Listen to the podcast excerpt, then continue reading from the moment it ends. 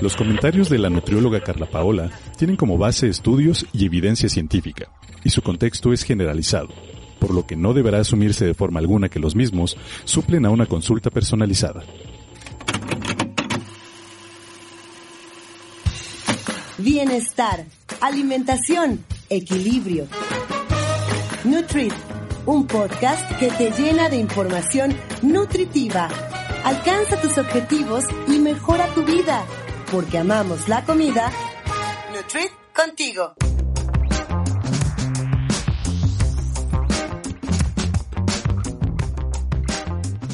¿Qué tal? Muy buenas tardes, buenos días, buenas noches. Yo soy Adria Cebes y les doy la bienvenida a un episodio más de este podcast de nutrición para la vida real. El tema de hoy les va a gustar un montón para aquellos a quienes les gusta lo dulce. Porque cuando se vive con diabetes o se quiere comer de una manera más consciente evitando los azúcares añadidos, surge la pregunta, ¿cuáles son estos? ¿Dónde los encontramos o cómo podemos identificarlos? Y lo mejor de todo, ¿quién nos puede explicar acerca de esto? Pues nuestra nutrióloga Carla Paola Concede Caramelo comparte el capítulo con una de sus colegas expertas en este tema. Nuestra invitada es la maestra Paola Zarza Reynoso. Ella es licenciada en nutrición por la Universidad Autónoma del Estado de México. Además es maestra en nutrición aplicada por la Universidad Iberoamericana y cuenta con una especialidad en obesidad y comorbilidades por la misma institución. Es educadora en diabetes certificada y educadora en diabetes infantil. Ha sido docente impartiendo materias de manejo nutricio en diabetes y otras enfermedades metabólicas en diversas universidades de la Ciudad de México. Además es fundadora y directora de la empresa Nutripuntos y es docente en la Universidad Nacional Autónoma de México desde el 2016. Así que sin más vamos a escuchar a las especialistas, a las que saben del tema, a las que nos van a contar de qué trata todo este asunto para no perdernos el dulce de la vida. Escuchemos.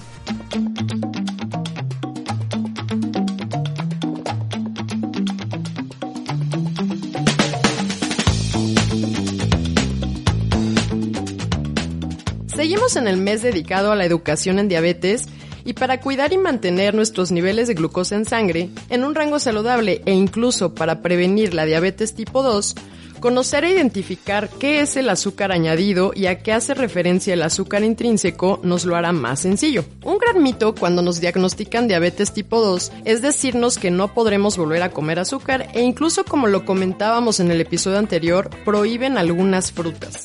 Paola, gracias por compartirnos un ratito de tu tiempo y pues cuéntanos tú como educadora en diabetes, ¿cómo abordas con un paciente este tema del azúcar? Hola, muchas gracias Carla por la invitación.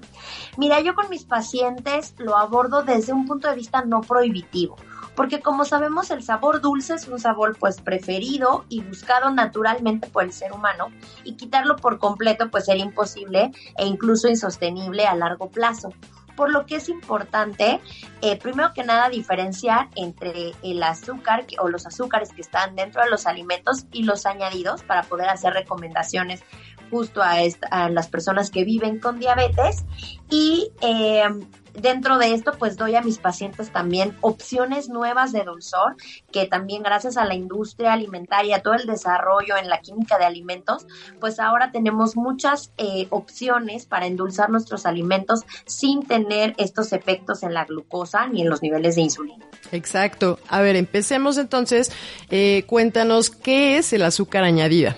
Los azúcares añadidos son aquellos azúcares que pues se agregan a los alimentos durante su preparación o su elaboración o su manufactura, que no son parte natural de estos alimentos, sino que son agregados durante el procesamiento de los alimentos. Exacto. ¿Y, esto dónde lo podríamos como identificar? En, en, la etiqueta, leer los ingredientes, la lista de ingredientes y pues ahí tendrían que reportarlo. ¿Estás de acuerdo? Así es. Y pueden venir eh, bajo muchísimos nombres. Los podemos ver no nada más como sacarosa o azúcar de mesa, sino podemos encontrarlos como jarabes de alta fructosa, jarabes de maple, maple, fructosa. Tenemos justo un episodio donde eh, ya hablamos de los otros los nombres del azúcar y de cómo identificarlos en la lista de ingredientes. Entonces, para quien eh, quisiera escuchar eh, o recordar pues este episodio, les recomiendo búsquenlo, se llama así, el azúcar y sus nombres. Y acuérdense que digo una manera fácil es todo lo que termina en osa es un azúcar que quiere, no quiere decir que todas nos van a dar calorías, ya lo veremos, pero pues sí, eh, la gran mayoría lo que vean, glucosa, fructosa, es un azúcar. Entonces, bueno, escuchen este episodio, búsquenlo, mi hermana lo va a ligar y pues bueno. Ahora, el, el azúcar intrínseco, este, ¿cómo lo identificaríamos? Los azúcares intrínsecos son aquellos que son parte de los alimentos de manera natural, es decir, que ahí existen en los alimentos como puede ser, por ejemplo, el azúcar de las frutas o el azúcar de la leche, la lactosa, que es un azúcar que pues viene ya dentro de la leche y que no se añade en ningún momento, a menos que, bueno, pues nosotros endulzáramos esta leche, ¿no? Ya pusiéramos eh, fresa o sabor a vainilla, ¿no? Donde podríamos estar agregando, pues, algún azúcar, azúcar añadido. Exacto, y que de hecho ya hablábamos del azúcar añadido en el episodio del nuevo etiquetado porque eh, es en este en el que se basan para calcular y definir cuál producto deberá llevar el bonito sello de, de exceso de azúcar. Escuchen el episodio 39 de la primera temporada donde hablamos justo de esto para que ustedes también identifiquen. Esta pregunta sí es como muy común, no sé si te pasa también a ti en tu consulta porque pues cuando nosotros decimos que empiecen a leer etiquetas y que ahorita con este nuevo etiquetado, el hecho de que a los productos ahora le pongan asterisco, sin azúcar, asterisco añadida, es como que los, mucha gente se saca de onda, no sabe cómo a qué hace referencia realmente esto de, pero ¿por qué, porque yo veo en la tabla nutrimental que sí tiene azúcar? y dice el producto sin azúcar, asterisco añadida abajo, ¿no? Entonces, justo para, es, para eso es este episodio, que vean que claro que un yogurt va a tener azúcar, porque justo como lo, lo dices, Pau, pues es el azúcar de la leche. Entonces, pues bueno, ahí claro que va a existir. ¿Qué otro ejemplo crees en donde podríamos encontrar este azúcar intrínseco? Por ejemplo, las mermeladas, ahorita que platicabas de justo este tipo de podemos encontrar la mermelada, por ejemplo, regular, hay una sin azúcar es decir, la mermelada pues se hace a partir de frutas. La, la, fruta tiene azúcar propio, o sea, eh, azúcares dentro del alimento, pero cuando te dice pues una mermelada sin azúcar añadido, te está diciendo que solo trae el azúcar que proviene de la fruta. No están añadiendo azúcar como conservador probablemente y seguramente están añadiendo otros conservadores, pero ah, eh, sabemos que la mermelada, su elaboración se le agrega azúcar para conservarla, no nada más se queda con el azúcar de la, de la fruta. Entonces cuando dice azúcar, eh, sin azúcar añadido, la mermelada tiene el azúcar propio de la fruta, pero no le añadieron más para conservarla. Y si la vemos totalmente que dice sin azúcar, eso quiere decir que pues es un producto industrializado donde eh, pues se sustituyó incluso el azúcar de la fruta pues por algún eh, endulzante sin calorías y sin azúcar que permite una etiqueta de este tipo, ¿no? Que no son no tan común verlos en el mercado, pero sí tenemos algunas mermeladas de este tipo y así podríamos identificar lo que tiene azúcares tanto intrínsecos como extrínsecos, la mermelada normal, la que solamente tiene azúcar intrínseco, es decir, la propia de la fruta, la mermelada sin azúcares añadidos y la que no tiene nada de azúcar, cuando te dice mermelada sin azúcar, pues se sustituye incluso el azúcar de la fruta. Que incluso esta última ya le ponen, ni siquiera ya le ponen el mermelada o sea, ya le ponen tipo mermelada, porque pues no tiene nada, nada para hacer una mermelada. O sea, ya, ya no tiene nada. O sea, ya no tiene luego ni fruta, porque ocupan obviamente sabor a pera, sabor a fresa. O sea, ya ni siquiera es que traiga la fruta, porque obviamente la fruta traería azúcar. Entonces, pues sí, si necesitan algo que tenga cero, porque pues sí, a veces es necesario por algún tipo de escenario, porque aquí no es que el azúcar sea el enemigo, es que depende del escenario, depende de las circunstancias, pues es que para una persona puede ser mejor o peor, eh, pues cuál de estos eh, eh, mermeladas, digamos, ¿no? En este ejemplo. Entonces, sí, a esta sí ya, ya justo, y apenas hicieron ese cambio en una de las marcas de mermelada que ahora ya le pusieron tipo mermelada, o sea, ya ni siquiera dice mermelada como antes. Entonces, sí, también muchos pacientes como que no sabían a qué, a qué hacía referencia o por qué. E incluso la textura cambia. Lógicamente. O sea, sí tienen que ponerles espesantes, pero pues sí, de todas formas cambia tanto el sabor como la textura. Entonces, pues sí, sí, y tendrá obviamente otros conservadores porque pues como dices, eh, eh, la, la clave de una mermelada normal es que se puede quedar mucho tiempo en el frasco porque lo que lo conserva es el azúcar el alto contenido de azúcar. Entonces, pues bueno, como, como vivimos en un país y en un presente donde pues el exceso de azúcar es tan fácil, entonces, pues bueno, ya se han venido encontrando otro tipo de, de pues de opciones. Y como también ya lo platicábamos en el episodio 37 de la segunda temporada, estas opciones que existen para sustituir el azúcar añadido para personas que viven con diabetes o algún problema en el metabolismo de los carbohidratos, incluso para personas que cuidan sus porciones de, de, de este macronutrimento de los carbohidratos, eh, son los edulcorantes no calóricos. Pau, cuéntanos qué opciones tenemos en el mercado, estas que mencionabas al principio, que se pudieran consumir de forma segura sin afectar nuestros niveles de glucosa e incluso de insulina. Pues mira, dentro de estas opciones, bueno, tenemos obviamente a los edulcorantes no calóricos, que cabe mencionar, como yo creo que ya lo han platicado en, en, en tu programa, que pues son seguros, ¿no? O sea, están aprobados, eh, se pueden utilizar con seguridad en pacientes con diabetes y que estamos hablando desde pues los más antiguos, ¿no? El aspartame, el acesulfame K, que todavía están dentro del mercado, hasta generaciones más nuevas, por ejemplo, viene el, azúcar alosa, en una tercera generación estamos hablando de los que son de origen eh, natural, como puede ser el stevia o el, el, fruto del monje, y ahorita viene como una cuarta generación de endulzantes, pero es importante aquí hacer la aclaración que no son edulcorantes no calóricos una, un, unos nuevos eh, ingredientes que dan este sabor dulce a los alimentos, pero que tampoco ni aportan calorías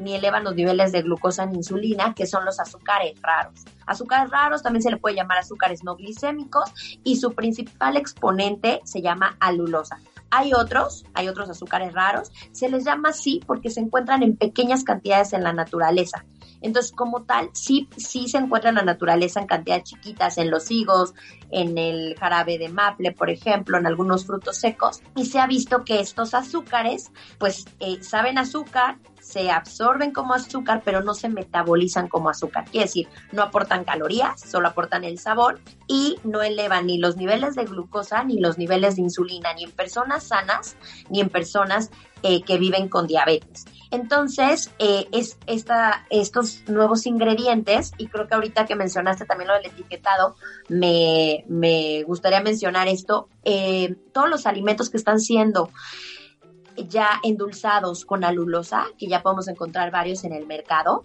no llevan la advertencia de edulcorantes no calóricos, no traen el sello de advertencia y tampoco se cuentan como carbohidratos o como azúcares en la etiqueta.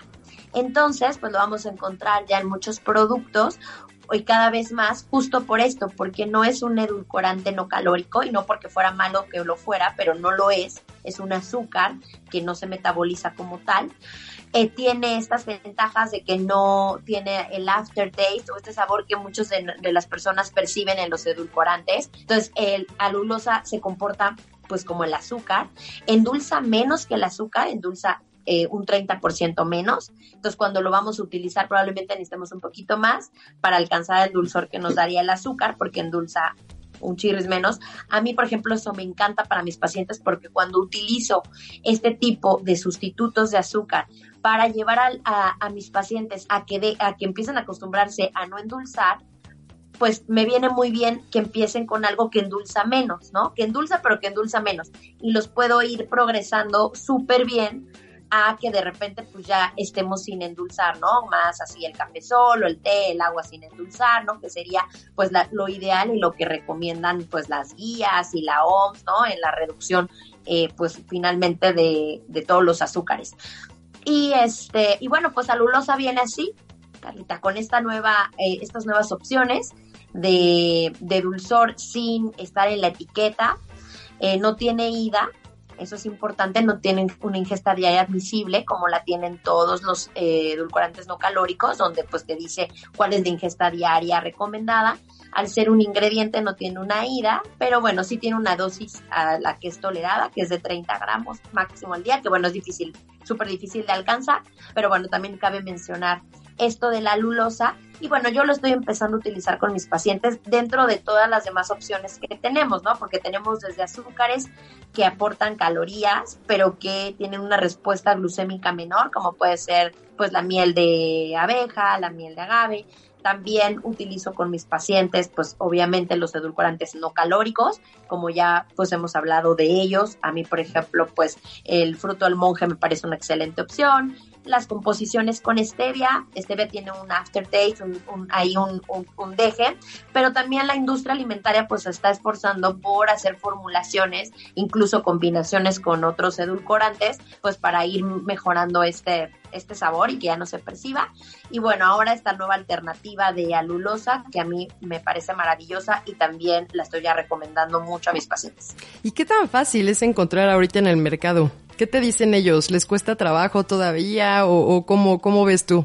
Pues mira, lo primero y que me encanta que me hayas invitado a tu programa para dar a conocer un poco a Lulosa porque me doy cuenta que muy pocas personas lo conocen, incluso los profesionales de la salud apenas eh, se está empezando a incorporar este, pues este ingrediente, esta nueva azúcar.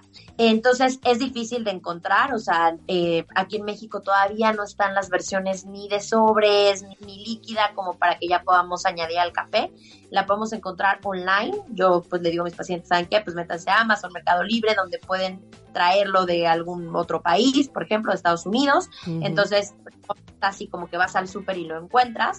Lo que sí, pues ya si nos ponemos a leer las etiquetas, vamos a encontrar un montón de productos ya en la industria alimentaria en México con alulosa. Pero sí nos hace falta que nos llegue alulosa ya para, para usar como azúcar de mesa, pues. Sí, es cierto. Y, y para los niños, ¿qué tanto? Digo, porque aquí también el hecho de que no, no es fruta, viene de una fruta.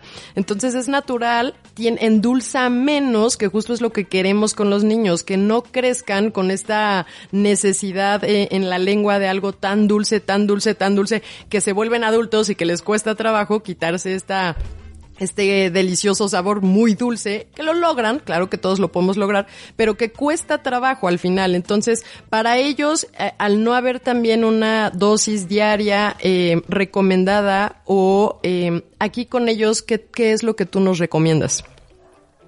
Pues mira, la seguridad de alulosa pues es muy amplia justo por lo mismo, o sea, porque viene siendo pues eh, proveniente, o sea, la alulosa como tal proviene de las frutas. Claro, cuando ahorita que se quiere hacer de estos frutos secos, se quiere industrializar, pues se utilizan otros métodos, ¿no? O sea, donde se obtiene alulosa, no necesariamente vamos y lo obtenemos de los higos, ¿no? Sin embargo, tiene eh, mucha seguridad Aquí cabe mencionar también que el tema incluso de los edulcorantes y por lo que no se recomiendan en niños es porque no se pueden hacer estudios en niños, ¿no? No es porque se hayan visto efectos adversos en niños o problemas con los niños. Claro, eh, no queremos acostumbrar a los niños a un dulzor, como tú dices, como por ejemplo puede dar un edulcorante de 200 o 300, 300 veces mayor que el azúcar. Entonces, alulosa, ahorita justo en el mercado lo vamos a encontrar mucho en leches para niños, en productos para niños. ¿Por qué? Porque se tolera muy bien, de hecho, en, dosis ya excesivas de alulosa, lo que podríamos eh, ver son problemas gastrointestinales. Realmente no pasaría de un disconfort gastrointestinal, inflamación, distensión, diarrea, que no son, no, tampoco estoy minimizando los síntomas, pero bueno, eso es en el peor de los casos que nos pasemos de una dosis alta de alulosa y eh, pues nos viene súper bien y justo que endulce menos. Entonces lo vamos a ver muchísimo ya ahorita y lo podemos encontrar en lechitas endulzadas para niños porque además pues no tiene el etiquetado de que no es recomendable en niños, entonces la industria pues va a estar echando mano de este endulzante. El costo sí es un poco más elevado, pero pues muy parecido a lo que podemos encontrar como por ejemplo en, el, en el fruto del monje, ¿no? Que llega a ser también un poco más caro, más o menos así. Y en los niños está, eh, es seguro y está recomendado. La FDA lo tiene clasificado como GRAS, que es pues seguro para su consumo. Claro, y que aquí también, digo, en un, en un pequeñito, pues es mucho más fácil sí excedernos porque va por kilogramo de peso. Y obviamente un niño, pues pesa menos. Entonces ahí a una persona, bueno, una familia que ocupa muchos alimentos ultraprocesados y que pues estas lechitas o estas eh, es más común, más frecuente que se los estén dando en casa, pues bueno, ahí sí podría ser que existan y, y que después se pregunta a la mamá, pero ¿por qué tiene tanto gas o por qué ha andado ahorita como con un poquito más de diarrea o algo? Pues también puede ser analizar esa parte. No es que se va a enfermar, no le va a dar cáncer, que es la pregunta de todos. No va a pasar esto, pero sí hasta un adulto cuando se excede y no nada más pasa con la lulosa, sino con otros edulcorantes no calóricos, sí la, la, esta distensión y un poco de diarrea pues puede pasar. Pero obviamente en un adulto es mucho menos probable que nos pasemos en, este tema de, de la cantidad de edulcorante no calórico. Entonces, creo que aquí nos vendría muy bien que nuestra ingeniera Mónica Arias eh, nos platique, nos explique desde la química en alimentos lo que es este tipo de azúcar no calórico y pues bueno, más que ella trabaja con esto, entonces vamos a escucharla. Nutrit contigo.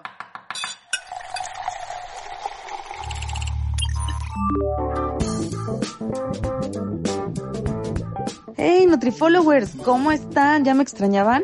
Pues como ya lo dijeron Carla Conce, el día de hoy vamos a estar hablando de algo llamado alulosa. No sé si ustedes lo han encontrado en algunos etiquetados, la realidad es que la alulosa está tomando pues ya un poco más de fuerza a estas alturas del partido. Es un producto muy nuevo, tiene prácticamente alrededor de 3, 4 años que se empezó a mover en el mercado. La lulosa está catalogado como un azúcar raro en el acuerdo de aditivos. Al principio salió como un azúcar, se contaba como un azúcar por su procedencia, por su proceso y bueno, por su contenido de carbohidratos, por así decirlo, ¿no? Entonces en algún punto se llegó a considerar un azúcar, sin embargo, cuando salió, debido a que es un, un nuevo producto que edulcora, o sea, edulcora me refiero a que brinda un poder dulce, eh, un dulzor como tal, igual que el azúcar, pero no aporta kilocalorías, se puso como un edulcorante. Y bueno, derivado del trabajo regulatorio de muchas de las empresas que lo estaban ocupando y que lo estaban lanzando, y al ser un producto pues completamente nuevo, en algún punto el año pasado se sacó del acuerdo de aditivos como edulcorante y entonces se catalogó como un azúcar raro. ¿Qué tiene de bueno esto, por así decirlo? Lo bueno es que este producto no te genera una leyenda de edulcoración. Es decir, si tú lo utilizas en los productos, no necesitas meter una leyenda de contiene edulcorantes no apto para niños. Este producto, si, si bien son carbohidratos, es un producto que aporta 0 kilocalorías por gramo. Es decir, que prácticamente no aporta calorías a tu cuerpo y tiene un 70% de dulzor del azúcar en base seca. Este producto puede estar en líquido o puede ser polvo. Cualquiera de las dos presentaciones se pueden visualizar en el mercado. De hecho, ya lo van a empezar a encontrar en algunas tiendas de conveniencia por sí solo, así como venden el stevia, así como venden pues, los tabletops, todo lo que son los azúcares de mesa, eh, los esplendas en sobre, los stevias en sobre. Ya también hay alulosa líquida, me parece que eso está en Japón o en alguno de los países de aquel lado y también venden alulosa en polvo. Ya lo van a empezar a ver presente en algunos productos como leches saborizadas, yogurts, em, en cereales, en algunos productos incluso hasta para niños como chiquitín. Hay algunos productos que ya lo manejan, entonces es un azúcar que tiene un perfil, o sea, ¿cuál es la ventaja de manejar, de manejar la lulosa, no? La lulosa es un azúcar raro que tiene un perfil de dulzor muy similar al azúcar. La verdad es que como ustedes saben, el dulzor que aporta el azúcar es prácticamente el que estamos acostumbrados, pues todos los mexicanos o los consumidores en productos con alto contenido dulce o alto, alto nivel dulce, ¿no? Y al momento de que nosotros queremos hacer algunas reducciones de azúcar o queremos hacer productos más saludables con menos contenido calórico y que puedan tener un perfil de dulzor similar del azúcar, empezamos a utilizar edulcorantes, ¿no?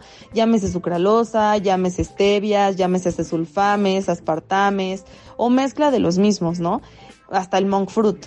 Y eh, todos ellos tienen perfiles que no necesariamente son similares al azúcar. Si bien son sabores dulces, aportan dulzor y tienen un poder edulcorante altísimo, entre las 200 y las 400 veces el azúcar, la realidad es que el perfil de dulzor siempre ha sido súper difícil de alcanzar, ¿no? Entonces, la lulosa es un azúcar que promete bastante en cuestión de perfil de dulzor. Si bien es cierto el 70% no es el 100, ¿no? Todavía nos queda de ver un poquito, pero combinado con algunos otros sistemas de edulcoración como por ejemplo moduladores de sabor o productos que se puedan declarar como saborizantes, nos ayudan a redondear esos dulzores y en algún punto también potencializan las notas de algunos otros eh, productos, ¿no? Como los mismos saborizantes que contiene el producto o los perfiles lácteos o los perfiles eh, vegetales que tengamos presentes en el producto. Entonces, bueno, prácticamente eso es la lulosa. La lulosa proviene del maíz, la lulosa proviene del maíz en un proceso pues de refinería, porque a final de cuentas, en, el caso del líquido, ¿no? Proviene de la refinería y prácticamente es un jarabe, un jarabe muy similar a la fructosa en cuestión física, pero bueno, pues ya en una cuestión de composición nutrimental y en una composición energética, pues bueno, ya es cosa diferente, ¿no? Es pues hasta cierto punto medio traslúcido, este, tiene una viscosidad pues ligeramente alta contra, o más alta que el agua, y es un jarabe como tal, ¿no? Esa es la lulosa y proviene del maíz. La lulosa sí, efectivamente presenta una termoresistencia. La lulosa se ha probado mucho también para el tema confitero, como ustedes saben, para poder elaborar una paleta, un dulce suave eh, y hasta gomitas, se utilizan mucho los jarabes de alta fructosa y glucosa para poder lograr esas texturas y se ha sustituido pues en parcialidades, en porcentajes parciales o en porcentajes totales con alulosa para poder lograr la funcionalidad y hemos tenido muy buenos resultados. Ahí la verdad es que eh, se han visto muy buenos resultados en la textura, en el perfil de dulzor. Y como saben, lo que toda la confitería puede llegar a incluso a 140 grados eh, Celsius, ¿no? De temperatura. Y no se ha visto un cambio en el perfil del sabor. Ahora bien, no olvidemos que siguen siendo carbohidratos y a final de cuentas yo sí la pensaría en un producto translúcido si es que lo quisiéramos hacer así, porque el mismo calentamiento, acuérdense que tiene las reacciones de, Maillard, que son la parte de la caramelización de los azúcares. Al someterlos a calor se empiezan a caramelizar y se hacen, pues obviamente, este color caramelo, ¿no?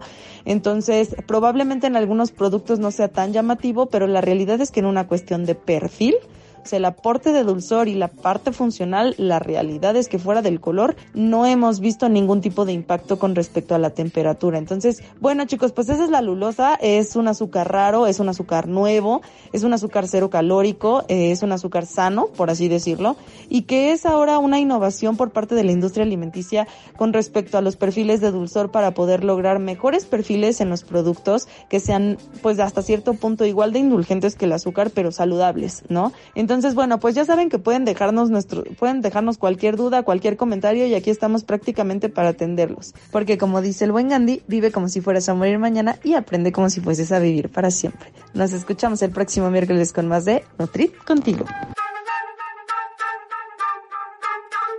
Nutrit contigo. Gracias Moni por explicarnos desde la química de alimentos qué es esto. Creo que nos hace sentir un poquito más seguros, eh, porque sí, justo ya lo vamos, ya lo estamos viendo. Aquellos que ya se la pasan dos horas en el súper leyendo las etiquetas y la lista de ingredientes ya se pudieron pues dar cuenta, ya empezaron con esta duda de qué rayos es, de que termina en osa y que muchos ya me escribieron diciendo, entonces es un azúcar y entonces ¿por qué dice carbohidrato cero? Y entonces, bueno, pues de ahí viene. Entonces eh, es algo seguro, eh, búsquenlo, incluyanlo en su día a día también, pues eh, pero claro que con, con, la idea de seguir bajando esta necesidad dulce y, pues quedarnos con los sabores naturales de, de, las frutas y de las cosas, de todos los alimentos. Y pues no sé si quieras agregar algo más, Paola, eh, no sé, también si nos pudieras ayudar a compartirnos tus redes sociales, eh, dónde podemos encontrarte, por favor. Claro que sí, Carla. Bueno, pues eh, en realidad nada más, pues hacer un pequeño resumen, hablando justo de, pues en este mes, aparte, ¿no? Que estamos celebrando el Día Mundial de la Diabetes y que pues muchas veces eh, a las personas que viven con diabetes se les prohíben muchos alimentos, ¿no? hacer este énfasis, ¿no? De que en general vamos a tratar de cuidar los azúcares añadidos sabiendo que también pues los azúcares intrínsecos, ¿no? No quiere decir que la fruta sea libre porque es un azúcar natural o que la leche sea libre o que no cuente como carbohidrato, pero pues hacer la diferencia en cuanto, va, en cuanto a la sustitución, ¿no? Cuando hacemos sustituciones en los alimentos estamos sustituyendo básicamente pues los azúcares añadidos y tenemos estas opciones para la sustitución tanto en bebidas como en alimentos, como son azúcares glucémicos o glicémicos que eh, aportan pues menos calorías, donde también podremos encontrar, por ejemplo, al eritritol o al sorbitol, ¿no? Que también yo creo que ya han platicado de ellos a los edulcorantes no calóricos y a estos nuevos eh, azúcares raros o no glucémicos y en este punto, pues específicamente alulosa como una excelente estrategia para que todos los que nos están escuchando, pues bueno, se, se metan un poco más en este tema, pues eh, con toda la información que ya dimos en esta cápsula. Y bueno, les dejo mis redes sociales. Em, me pueden encontrar en Instagram como Nut Paola Zarza y en Facebook igual como Nutróloga Paola Zarza. Y agradecerte la invitación, me encantó estar con, contigo en el programa hablando sobre este tema pues súper importante y que además pues le da flexibilidad a nuestros pacientes, mejora la calidad de vida, les permite también pues eh, un poco de indulgencia, ¿no? Que todos queremos, que a todos nos gusta, tengamos o no diabetes o tengamos, ¿no? O algún otro padecimiento, a todos nos gusta pues consentirnos de repente con el sabor dulce y es un sabor natural que es normal que busquemos y que es prácticamente imposible sacarlo de nuestro de nuestras vidas, ¿no? Porque nos quitaría una gran felicidad y porque pues es parte de, de lo que nosotros buscamos como seres humanos. Claro, exacto, justo es eso. Digo, en esta época que nos toca vivir, creo que hay muchas opciones que nos lo van a hacer más fácil, que ya no es el pretexto de, es que tengo que quitar todos los azúcares y es que qué chiste tiene. Es cierto, comer tiene que ser algo que se disfrute y lo mencionamos en cada capítulo. Tienes que disfrutar comer porque tenemos que ser felices, o sea, eso venimos, entonces pues una parte importante es esto, el comer, que no nada más es para darnos eh, este bienestar eh, fisiológico, sino también emocional. Entonces, eh, si ya te están dando una noticia no agradable de que vives con diabetes, como para qué te sigues estresando al prohibirte sabores, al prohibirte sensaciones. Entonces, creo que ahorita ya existen muchas cosas justo así en el mercado que nos lo hacen más sencillo, que claro que sí nos encaminan a, a pues una mejor alimentación, claro, equilibrar mejor pero no quiere decir el no disfrutar. Entonces, muchísimas gracias de verdad por acompañarnos eh, y pues bueno, ya tenemos dónde seguirte. Y muchas gracias también a todos nuestros nutriólogos por compartir este episodio y seguirnos en redes sociales. Ya saben que pueden enviarnos sus comentarios, preguntas y sugerencias a mí, también a nuestra invitada, ya tienen sus redes sociales y con gusto las tomaremos en cuenta. Nos escuchamos la siguiente semana con más de Nutrit contigo.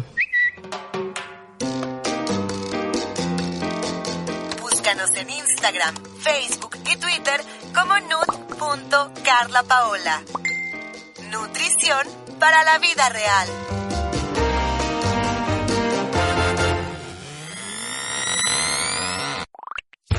Nutrit, un podcast que te llena de información nutritiva, es una producción de Auricular MX.